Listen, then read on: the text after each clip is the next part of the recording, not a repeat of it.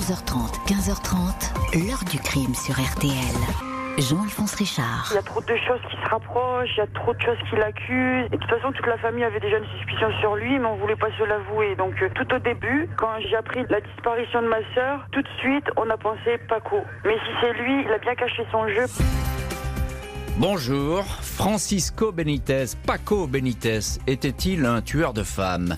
Huit ans après le suicide du légionnaire de Perpignan, cette question taraude toujours les proches des disparus, mais aussi les enquêteurs qui n'ont pas réussi à forcer la forteresse Benitez. Un homme au parcours secret, un bellâtre aux multiples conquêtes qui avait cloisonné ses vies à la façon d'un labyrinthe, suicidé, sans livrer la moindre explication si ce n'est sa volonté de clamer son innocence et de répéter qu'il était victime d'une campagne de calomnie. Les dernières traces des disparus de Perpignan, son épouse, sa fille qui s'apprêtait à devenir une reine de beauté et une ancienne maîtresse conduisent pourtant inlassablement à cet espagnol militaire exemplaire, légionnaire discipliné, dont tout le monde louait l'honnêteté et la disponibilité. Sous l'uniforme couleur sable et le képi blanc, Existait-il un autre Francisco Benitez, plus sombre et plus impitoyable? Comment cet homme serait-il devenu un tueur en série et pourquoi? L'enquête va-t-elle rebondir? Nous allons poser toutes ces questions aujourd'hui à nos invités. 14h30, 15h30. L'heure du crime sur RTL. Aujourd'hui, dans l'heure du crime, l'énigme Francisco Benitez, un légionnaire qui va bientôt se retrouver cité dans une série de soudaines disparitions. En premier lieu, celle de son épouse et de sa fille. Ce 22 juillet 2013, Francisco Benitez pousse la porte du commissariat de Perpignan. Ce légionnaire espagnol, âgé de 50 ans, chargé du bureau de recrutement à la caserne Joffre, est venu avec l'intention de signaler la disparition de son épouse et de sa fille, toutes deux majeures, Marie-Josée Benitez, 53 ans, et Alison Benitez, 19 ans. Les deux femmes n'ont plus donné signe de vie depuis le 14 juillet, en milieu de journée. Elles seraient parties à Toulouse. Le militaire n'a pas le loisir d'expliquer quoi que ce soit. Trop de monde au commissariat ce jour-là. Il y reste dix minutes. Son passage est simplement consigné dans le registre, la main courante. Il est déjà arrivé à son épouse de disparaître de façon inopinée. Le couple a souvent connu des hauts et des bas. En ce moment-là, il bat franchement de l'aile. Un avocat a été contacté pour fixer les modalités d'un divorce à l'amiable. À cause de toute cette histoire, Marie-Josée était d'ailleurs soucieuse ces derniers temps. À une amie, n'a-t-elle pas confié J'ai quelque chose de difficile à faire, je ne peux pas t'en dire plus. Dans les jours suivant la double disparition, le légionnaire ne change pourtant rien dans son comportement homme à femme et quasiment libéré des obligations conjugales. Il a même invité sa dernière maîtresse, une espagnole, dans son appartement au numéro 28 de la rue Richepin. Le 19 juillet, il a réservé une table au restaurant Les Pilotis à Lecate. On l'a encore vu bronzer sur la plage du Baobab. Bref, rien d'un mari ou d'un père rongé par l'angoisse. Si l'absence de Marie-Josée peut se comprendre, celle d'Alison est loin de passer inaperçue. La dernière fois que la jeune femme a été vue, c'était le dimanche 14 juillet, dans la matinée, dans la station balnéaire de Canet en Roussillon. Elle participe alors avec d'autres postulantes à la présentation du concours Miss Roussillon. Ses parents, bien que séparés et en instance de divorce, sont présents et pas peu fiers de la soutenir. Avec son iPad, Francisco ne cesse de photographier sa fille dont il dit qu'elle sera un jour couronnée Miss France. Alison a préparé depuis des mois ce concours régional. C'est le rêve de sa vie. Elle attend avec impatience l'élection. Le lendemain, lundi 15 juillet, elle a rendez-vous pour une nouvelle manche de présentation dans la commune voisine à Prades. Rendez-vous qu'elle ne manquerait pour rien au monde. Mais contre toute attente, c'est par un SMS laconique qu'elle prévient son petit ami Jonathan d'un départ soudain pour Toulouse. Dès lors, Alison ne va plus se manifester sur ses divers comptes de réseaux sociaux où elle ne cessait de poster des photos. Cindy Philippiac, déléguée régionale du comité Miss, est la première à s'inquiéter de cette absence. Le 16 juillet, elle envoie quelqu'un au domicile d'Alison. Francisco Benitez répond que sa fille est partie à Toulouse avec sa mère et qu'elles ont coupé leur téléphone. La belle-fille de Francisco Benitez, Lydia, qui considère depuis toujours le légionnaire comme son père, se manifeste auprès de lui. Elle est inquiète. Le 14 juillet, elle a reçu un SMS de sa mère, Marie-Josée, bourré de fautes d'orthographe. Celle-ci lui indiquait qu'elle avait pris une décision difficile, mais qu'elle avait choisi de partir à Toulouse avec Allison. Elle a trouvé cette décision plausible, mais Lydia a été de plus en plus étonnée de n'avoir plus aucun contact avec sa mère et sa demi-sœur. Le 25 juillet, Lydia et Francisco Benitez se rendent donc au commissariat pour faire cette fois une déposition en bonne et due forme. Mon père n'avait qu'une obsession, retrouver sa femme et sa fille. Il avait projeté de sillonner Toulouse pour cela, certifiera Lydia. Un appel à témoins est lancé pour retrouver Marie-Josée, yeux verts, 1m67, et Alison, cheveux châtain clair et yeux noisettes. Nous voilà donc au tout début de cette affaire. Francisco Benitez, le légionnaire de Perpignan, euh, n'a jamais fait parler de lui. On a en ligne notre premier invité dans cette heure du crime, c'est maître Philippe Capsier. Bonjour maître. Bonjour. Merci beaucoup d'être au téléphone de l'heure du crime. Vous êtes l'avocat des frères et de la sœur de Marie-Josée Benitez, la, mère de famille, donc qui vient de disparaître. Euh, première question toute simple, maître Capsier. Euh, qui sont ces deux femmes qui ont disparu?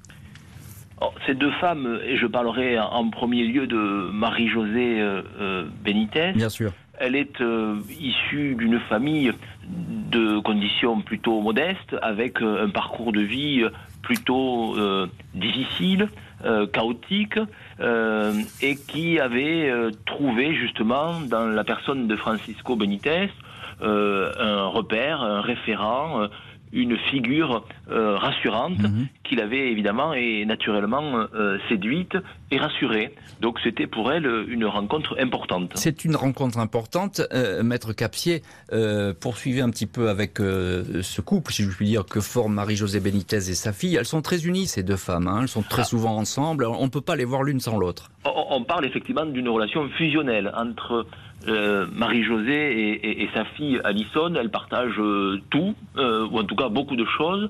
Elles sont toujours ensemble, elles se ressemblent et elles ont beaucoup de points communs et, rien ne les aurait séparées. Bien sûr, ce qui pourrait expliquer, maître, à la limite, là on est au tout début de l'affaire et puis on va voir ce qui va se passer, mais ce qui pourrait expliquer qu'elles aient décidé finalement de partir ensemble. pas question que l'une lâche l'autre on, peut, on pouvait l'imaginer, c'était une solution qui apparaissait effectivement euh, tout à fait euh, sérieuse. Même s'il n'y avait rien dans leur programme qui, euh, qui prévoyait cela. Hein. Rien, absolument rien, ni dans les proches, ni dans l'environnement professionnel de l'une et de l'autre. On avait imaginé cette disparition aussi soudaine que brutale. Deuxième invité dans, dans l'heure du crime, c'est Pauline Lallemand. Bonjour Pauline. Bonjour Jean-Alphonse. Merci beaucoup d'être en ligne dans l'heure du crime. Vous êtes journaliste et vous avez suivi pour Paris Match toute cette affaire. Vous êtes même l'une des dernières personnes, peut-être même la dernière personne à avoir vu Francisco Benitez dont vous aviez recueilli les confidences. On va y venir à ces confidences, mais plus tard dans l'heure du crime, je voudrais, euh, Pauline Lallemand, que vous nous disiez en quelques mots euh, qui est euh, Francisco Benitez. C'est un bel homme, un homme à femme, qui a une vie conjugale un peu compliquée à ce moment-là, c'est ça? C'est ça. Euh, Francisco Benitez est un légionnaire, légionnaire euh, d'origine euh, espagnole. Il vit avec Marie-Josée depuis ses 26 ans. Il a mhm. la, cinquantaine à ce moment-là. Et, ils ont eu une, une relation assez tumultueuse parce que depuis six mois, Francisco Benitez n'habite plus dans la caserne. Alison avait découvert des, des messages mhm. où des messages sur le portable de, Francisco Benitez euh, qui, euh, qui insinuait qu'il aurait pu avoir une, maîtresse. Euh, Alison avait enquêté sur, sur les, les, relations de, son père. Donc il y avait une ambiance suspicieuse déjà au sein de la famille et au sein du couple Francisco et Marie-Josée. Patrick Tégéraud, bonjour. Bonjour Jean-Alphonse. Ah, merci beaucoup d'être euh, en ligne dans l'heure du crime. Patrick Tégéraud, le patron du bureau de RTL à, Toulouse. Euh, vous avez suivi cette affaire, vous la connaissez parfaitement. Euh, Lorsqu'il y a, euh, je le disais, cet, cet, avis de, cet appel à témoins, pardon, qui est lancé pour retrouver Marie-Josée et Allison, là on commence quand même à se poser des questions parce que il n'y a rien qui cadre avec une disparition volontaire, j'ai envie de dire. Bah non, d'autant plus que Allison elle disparaît le 14 juillet. Euh, elle vient de passer euh, la journée entière à Canet-en-Roussillon pour préparer l'élection de Miss mmh. Roussillon qui doit avoir lieu dans les semaines qui viennent. Il est prévu dans les jours suivants encore des réunions pour préparer ce, ce, ce, concours de Miss. C'est euh, l'espoir de sa vie pour Alison. Elle a 17 ans, elle est apprentie coiffeuse, elle rêve de devenir Miss France. Son père la soutient d'ailleurs à 100%, sa mère également. donc il n'est pas du tout logique mmh. qu'elle disparaisse à cette période-là. Et c'est d'ailleurs Patrick euh, finalement le cas Allison qui retient beaucoup plus l'attention que le cas Marie-Josée, parce que là, euh, on a effectivement quelqu'un qui est dans une dynamique pour, euh, comme vous l'avez dit, devenir Miss Roussillon, Miss France. elle, a elle a tout un programme. Tout à fait. Et d'ailleurs, la vie de recherche que vous, que vous évoquiez à l'instant, ben, ce sont ses copains et ses amis qui le lancent sur Effectivement, c'est pas un avis officiel. Hein, c'est pas un avis officiel. C'est vraiment, euh, c'est vraiment une espèce de, de, de, de, bouteille à l'encre qui est jetée par, par les, les, les amis de d'Addison qui ne comprennent pas que cette fille charmante, radieuse, ne leur ait pas dit qu'elle partait, les avait pas prévenus. Elle passe sa vie sur les réseaux sociaux, Allison. Hein. Elle travaille déjà son statut de future star. Et, et donc là, c'est incompréhensible. Son silence est incompréhensible. L'absence de réponse aux messages que lui envoient ses amis est incompréhensible. Mm. Et donc, ce sont les amis. Euh, en particulier, je me souviens avoir interviewé un jeune garçon qui s'appelle Alexandre, qui, qui, est complètement paniqué. Il dit c'est pas possible qu'elle ait disparu comme ça.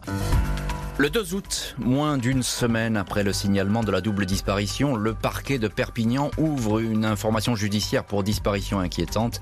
La police est saisie. Les policiers du SRPJ et de la sécurité publique effectuent conjointement les premières vérifications. Ils constatent que les portables de Marie-Josée Benitez et de sa fille Alison sont coupés depuis le 14 juillet en milieu d'après-midi. Aucun mouvement n'est enregistré depuis cette date sur leur compte bancaire. Les deux femmes n'ont pas leur permis de conduire, mais elles n'apparaissent sur aucune image de vidéosurveillance des gares de Perpignan et de Toulouse, la destination qu'elles auraient prise selon les SMS qu'elles ont adressés. Marie-Josée et Alison, considérées comme inséparables, adoraient toutes les deux Toulouse. Elles avaient même projeté d'y vivre. Francisco Benitez, que tout le monde surnomme Paco, est entendu en qualité de témoin par les enquêteurs. 14 juillet, il indique s'être rendu au concours des Miss à Canet-en-Roussillon à 14h30. Il a ramené Alison au domicile familial rue Jean Richepin dans le quartier du Bas-Vernet. Aucun des voisins, qui connaissent bien les deux femmes, ne les ont aperçus ce jour-là. Un détail intrigue les policiers. En ce jour de fête nationale, le légionnaire Benitez, toujours prompt à enfiler son uniforme pour le moindre salut au drapeau, était absent de la caserne. Il est resté chez lui. L'enquête tourne autour de Benitez. Une perquisition est organisée en sa présence chez lui, rue Jean Richepin. Le légionnaire ne paraît pas dans son assiette, troublé quand les policiers décident de s'intéresser au sous-sol du logement. L'endroit est passé au luminol, un produit qui permet de détecter les plus infimes gouttes de sang. Des traces sont effectivement découvertes sur le sol. Elles ont été nettoyées avec de la javel. Il va falloir désormais attendre les résultats. Le militaire dément être derrière la disparition de Marie-Josée et Alison. Il apparaît brisé. À Lydia, sa belle-fille, il confie S'il leur est arrivé quelque chose, je me tuerai. Les policiers enchaînent les auditions de proches. Une amie d'Alison indique que son père avait un jour proféré des menaces. Je vous tuerai, toi et ta mère, on ne retrouvera jamais les corps. Trois semaines après la disparition, tous les soupçons se portent sur Benitez. L'homme supporte mal ses regards, compose désormais sur lui. Il reste cloîtré à la caserne, dans un bureau de fonction où il a aménagé un lit et où il dormait déjà avant que sa femme et sa fille ne s'évaporent. Auprès de Lydia, il se lamente. Pour tout le monde, je suis coupable, dit-il. Le 4 août, Eric, un de ses amis, qu'il a toujours trouvé convivial, le croise à Perpignan. Eric explique il était au désespoir à voir comment on le présentait. Il ne savait pas comment gérer la situation. 5 août 2013 dans la matinée, Francisco Benitez est retrouvé pendu dans les locaux de la caserne Joffre. Il s'est donné la mort en s'accrochant à la rambarde de la fenêtre des sanitaires aux alentours de 7 heures du matin. Le légionnaire porte son plus bel uniforme ainsi qu'un voile au ton de camouflage sur le visage. En guise de testament, il a laissé une vidéo tournée la veille dans le bureau de la caserne par Lydia. Le militaire y clame son innocence, crie son amour pour sa fille disparue, sans évoquer vraiment Marie-Josée, son épouse. Je suis le papa d'Alison. Les gens qui me connaissent vraiment, ils savent très bien que pour moi, Alison, c'est ma vie. Et ma fille jamais aurait fait des choses comme ça. De pas donner des nouvelles ni des choses comme ça, c'est impossible. Je sais que c'est impossible. Pour ça, aujourd'hui, il y a beaucoup de choses qui nous passent dans la tête. Et on tient, et on tient, et on tient, mais c'est trop dur. Il y en a à la limite d'exploser. Avant de mourir, il confie la vidéo à l'hebdomadaire Paris Match. Paco Benitez laisse aussi derrière lui une lettre où il répète qu'il est innocent, précise cette dernière volonté. Dans un ultime email adressé à son colonel, il écrit Je vous demande, SVP, de ne pas me juger. Voici donc pour le coup de théâtre, le coup d'éclat du légionnaire Francisco Benitez. L'enquête pourtant est loin d'être terminée. Il va y avoir d'autres surprises et on va en parler dans les chapitres suivants. Euh, Pauline Lallemand, on vous retrouve à l'époque vous travailliez pour Paris Match. Euh, euh, vous avez fait la dernière interview, si je puis dire, de Benitez. Qu'est-ce qu'il vous dit? Comment l'avez-vous rencontré? Pourquoi voulait-il parler? Et qu'est-ce qu'il vous raconte?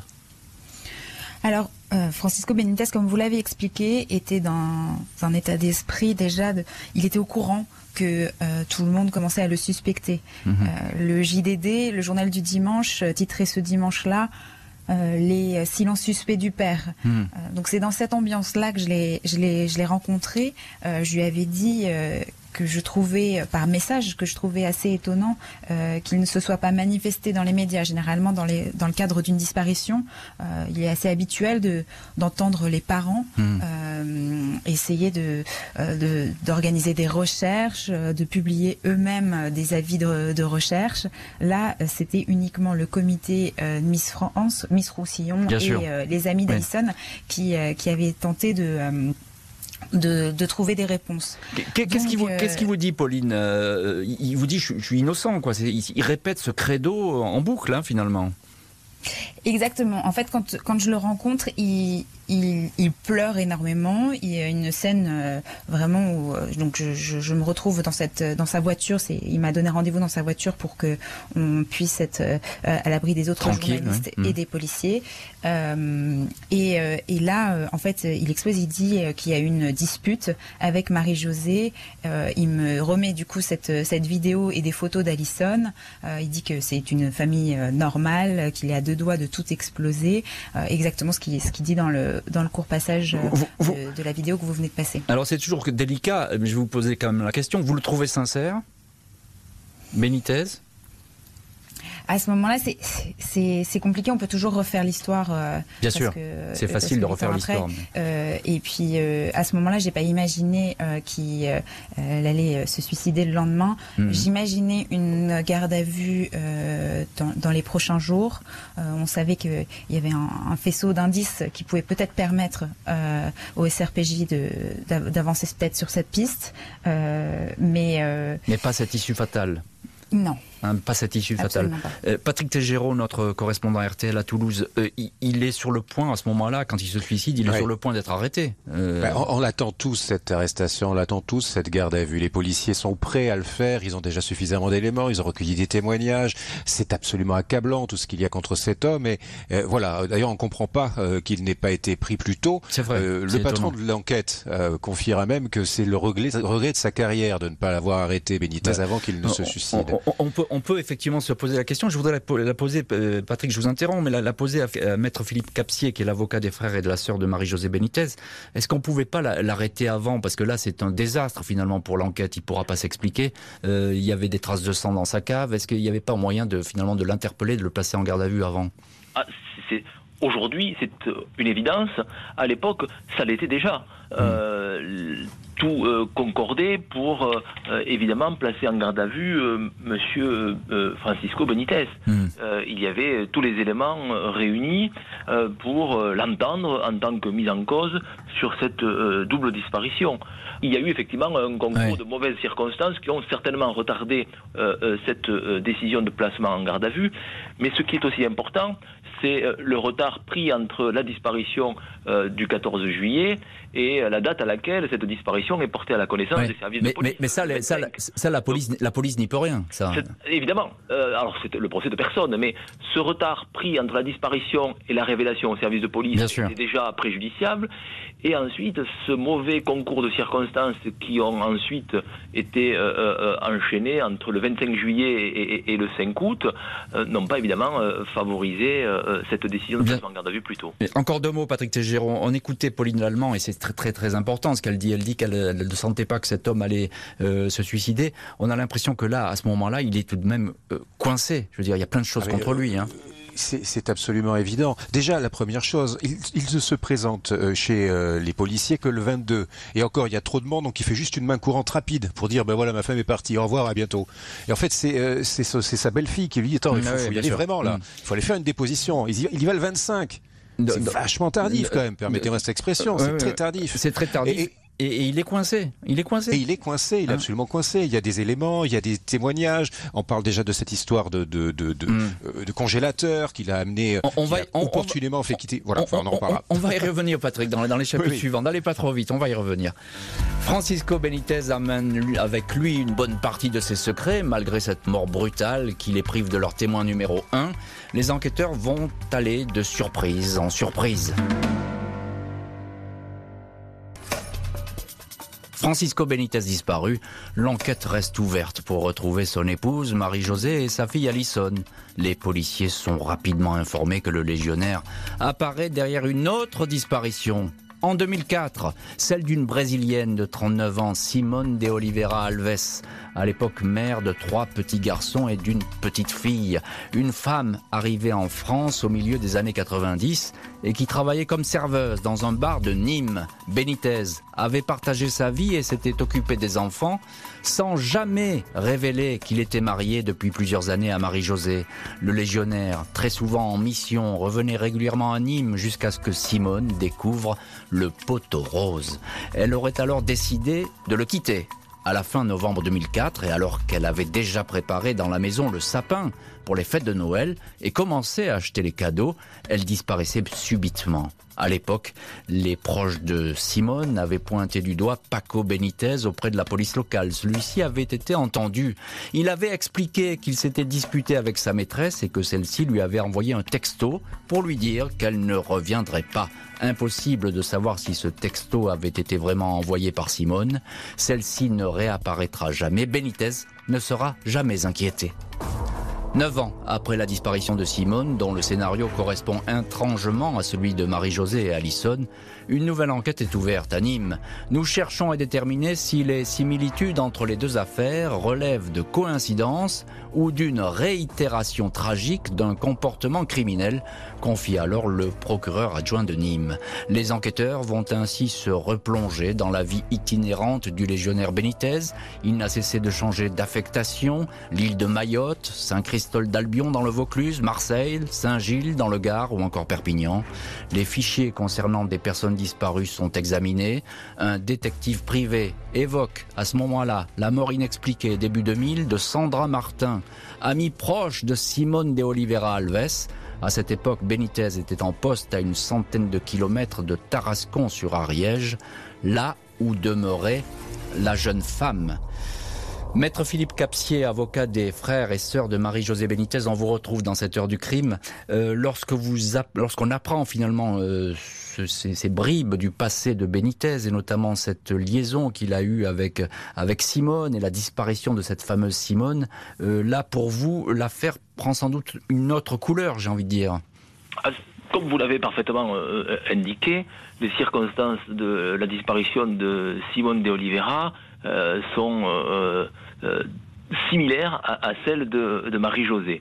Donc il y a un lien euh, évident dans mmh. ces circonstances, peut-être dans le mode opératoire, et jusqu'à l'utilisation du message laissé par SMS. Mmh. Et donc quand on a eu connaissance de ce précédent, je m'étais à l'époque, au mois d'août 2014, empressé de demander au juge d'instruction perpignanais de bien vouloir se faire adresser le dossier euh, d'enquête qui concernait euh, Simone de Oliveira. On m'avait répondu à l'époque que c'était encore euh, un peu tôt pour faire le lien entre les deux affaires.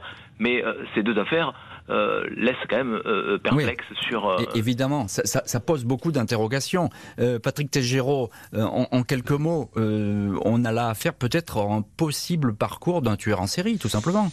Oui, mais ça paraît presque trop beau pour être vrai. Euh, bon, pour Simone de Oliveira Alves, euh, il y a des soupçons, c'est légitime, c'est normal. Pour Sandra Martin, qui était la, mm. copine de Simone Oliveira Martez, qui, qui habitait dans Catares Consoir Ariège, euh, jamais aucun proche de Sandra Martin n'a parlé de Paco, de mm. Francisco mm. Benitez. il faut attendre que, que le mari, hein, Patrice Martin, oui, commandite des, des, enquêtes privées pour que voilà les enquêteurs privés découvrent ce nom. Enfin, d'abord le nom de Simone de Oliveira Alves et ensuite celui de, de, de, de, de, Benitez euh, pour que le rapprochement soit fait. Donc peut-être qu'il peut y avoir des soupçons légitimement pour ce qui est de la disparition de Simone de Oliveira Alves, mais pour ce qui est de Sandra Martin, c'est beaucoup plus discutable. Bien sûr. Euh, Pauline Lallemand, journaliste, et vous suiviez cette époque, à, l'époque cette affaire pour Paris Match. Euh, Benitez, c'est difficile de suivre sa trajectoire depuis le début. Hein. on, s'y perd dans, dans cette vie qui, est, qui est très secrète finalement. Effectivement, il a, il a été affecté dans de, nombreux endroits. Il a fait de nombreuses campagnes militaires euh, au Tchad, euh, euh, première guerre du Golfe, au Gabon, au Kosovo. Donc il faut vraiment remonter tout son parcours militaire, toutes ses affectations pour comprendre hmm. un petit peu avec qui il a pu être en lien, s'il a pu avoir des disparitions au, même, au même endroit. c'est un travail difficile pour les policiers à ce moment-là de remonter toute cette piste.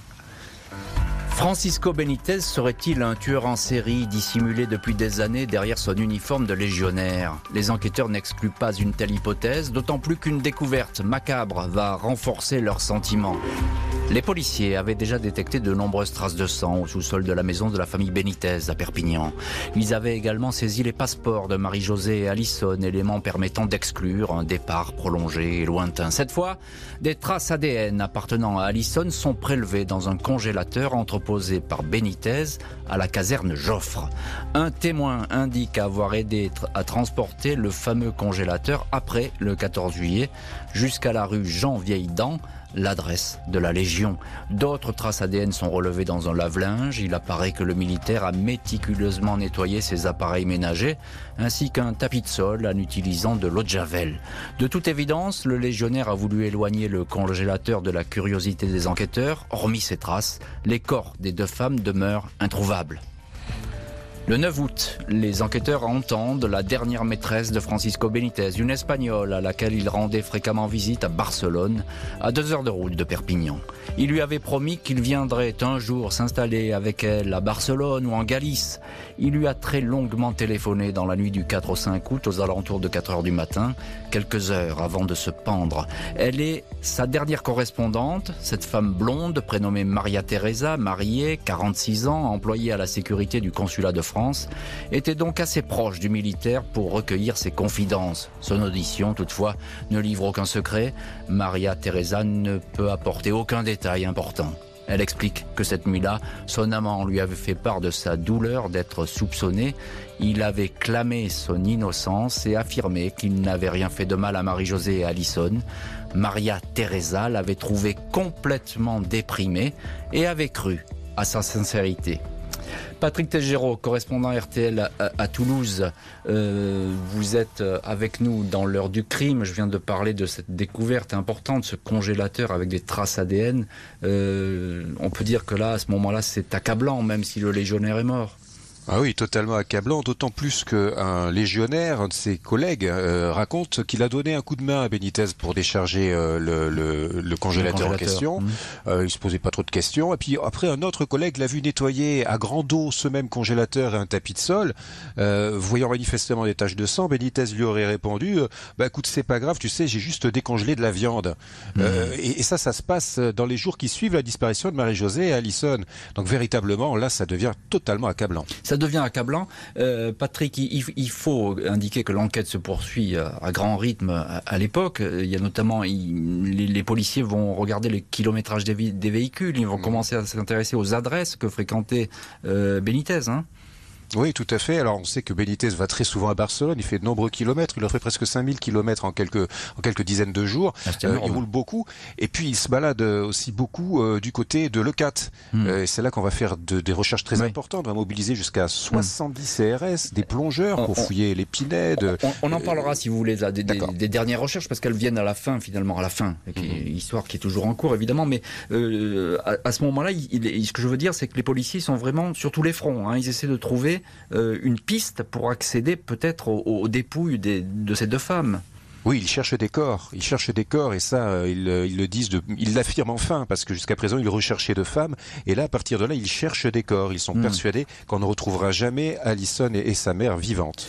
Pauline Allemand, euh, vous suiviez à l'époque, euh, je l'ai dit, euh, cette affaire pour Paris Match. Euh, c'est un homme à femme, évidemment, vous nous l'avez bien euh, décrit, ce légionnaire. Et puis il y a cette dernière relation, Maria Teresa à, à Barcelone. ça, c'est une relation aussi qui est compliquée. Il était prêt à aller disait-il, aller faire sa vie avec elle. Oui, en effet, Francisco Benitez avait de nombreuses maîtresses. J'en ai rencontré presque neuf. Ah, c'est avec... neuf, oui. Ouais, ouais, avec chaque, et pour chacune, il avait des histoires et, et une personnalité différente. Et, et, pour Maria Teresa, c'était un petit peu différent. Ça avait commencé en mars et puis s'est éloigné des autres maîtresses. Donc il y avait quelque chose de différent qui se passait avec euh, avec cette espagnole. Elle est euh, vigile au consulat français de, de Barcelone. C'est dans le cadre de leur euh, travail respectif euh, qui qui sont rencontrés. Lui est, est du coup à, à, la Légion étrangère, mais il s'occupe des inscriptions des volontaires et, et, elle reçoit aussi de temps en temps des volontaires au consulat. Mmh.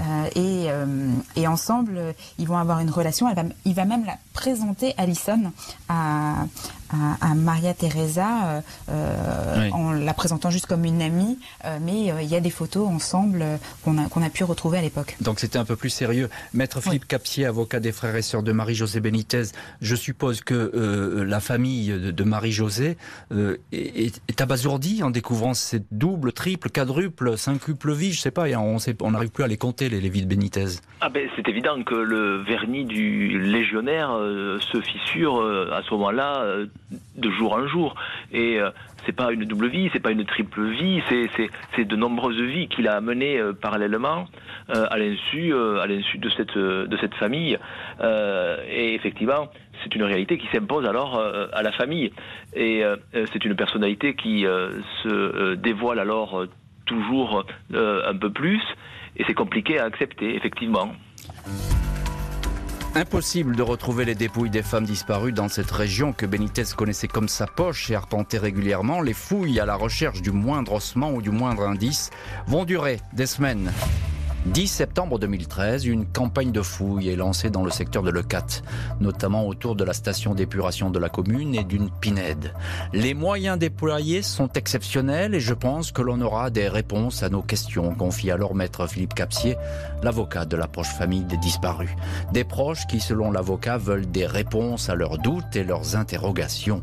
Les fouilles vont se prolonger jusqu'à la mi-octobre. Une première campagne qui ne donne rien, mais les enquêteurs vont rester fixés longtemps sur ce périmètre de Lecat, un lieu où semble-t-il le légionnaire avait ses habitudes. Son téléphone portable avait été localisé ici à plusieurs reprises les nuits, suivant la double disparition. Le 23 novembre 2016, des ossements sont découverts dans cette zone sauvage sur une plage. L'expertise conclut à des ossements d'origine animale. Huit ans après l'évaporation de Marie-Josée et Allison, les secrets de leur mort demeurent bien gardés. L'enquête n'a à ce jour pas permis de remonter la piste des disparus, tout comme celle d'une précédente absente, Simone de Oliveira Alves. Le légionnaire Francisco Benitez, surnommé Paco, ayant emporté dans sa mort le plus terrible des secrets. Pauline Lallemand, on vous retrouve journaliste et à l'époque vous aviez couvert cette affaire pour Paris Match. Euh, une question qui, me brûle les lèvres et je la poserai également à nos autres invités.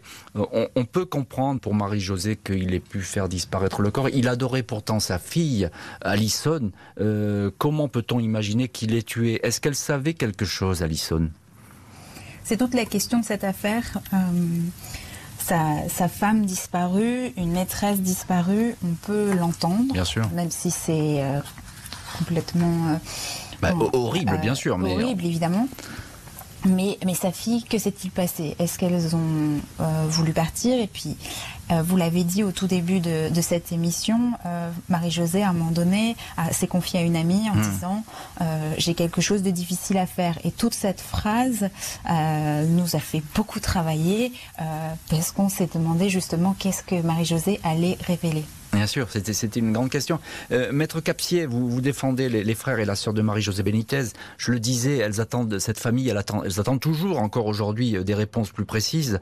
Euh, est-ce que, selon vous, je vous repose la même question, Marie-Josée et Alison savaient quelque chose qui les a entraînés vers le pire? Ça, c'est une hypothèse que l'on ne peut pas exclure, mais que l'on ne peut pas non plus euh, confirmer. Bien sûr. Euh, euh, ce qui est sûr, c'est que il y a eu manifestement un acte violent commis au domicile ou au garage familial. Ça, ça apparaît à peu près indiscutable. Dans quel ordre et dans quelles circonstances exactes, on ne le sait pas à ce jour. Ce que l'on sait pour revenir sur euh, euh, le travail de recherche qui a eu lieu sur la commune de Lecade, c'est que effectivement la téléphonie nous a amené le lendemain de la disparition, mais aussi la veille du suicide mhm. de Francisco Benitez, la téléphonie nous amène aussi à cet endroit-là. Mhm. Sauf que cet endroit n'était pas suffisamment euh, précis pour approfondir des recherches et ça n'a pas permis donc de donner de, de, résultats. Donc il y avait quand même cette téléphonie qui était très importante et qui doit encore peut-être nécessiter des, investigations complémentaires. Et puis il y a ensuite aussi euh, les prélèvements, euh, les prélèvements qui ont pu être réalisés sur là où les scènes de crime ou les objets utilisés qui doivent encore faire l'objet de compléments d'investigation parce qu'on a par exemple des ADN qui restent encore à, euh, à identifier. Donc il y a encore des perspectives et, et, et des moyens de, de relancer cette enquête parce que les corps, je crains que le temps aidant, on risque de ne jamais rien retrouver. Des complices, on a pu penser qu'il y ait eu des complices dans cette affaire, on n'a pas pu aujourd'hui les, identifier. Des confidents, on ne peut pas l'exclure, qu'il ait hmm. pu euh, se confier à quelqu'un. Euh, voilà, il y a des pistes comme ça qui nous permettent encore d'entretenir l'espoir de, de savoir ce qui a pu se passer ce jour-là. Donc, l'affaire n'est pas terminée euh, Non, l'instruction est toujours en cours. L'instruction est toujours en cours, l'enquête continue, les investigations se poursuivent et on a espoir dans l'ADN, effectivement, où la, on sait que la, science évolue chaque jour et qu'il pourrait y avoir de bonnes surprises de ce côté-là, peut-être. Hein. On a bon espoir, en tout cas, oui. Vous avez bon espoir et, vos clientes également. le dernier mot avec vous, Patrick Tegero. on a le sentiment qu'il y avait deux Francisco Benitez, finalement, le bon légionnaire et le tueur, qui ont cohabité et, et, là, tout se fissure aujourd'hui. Hein.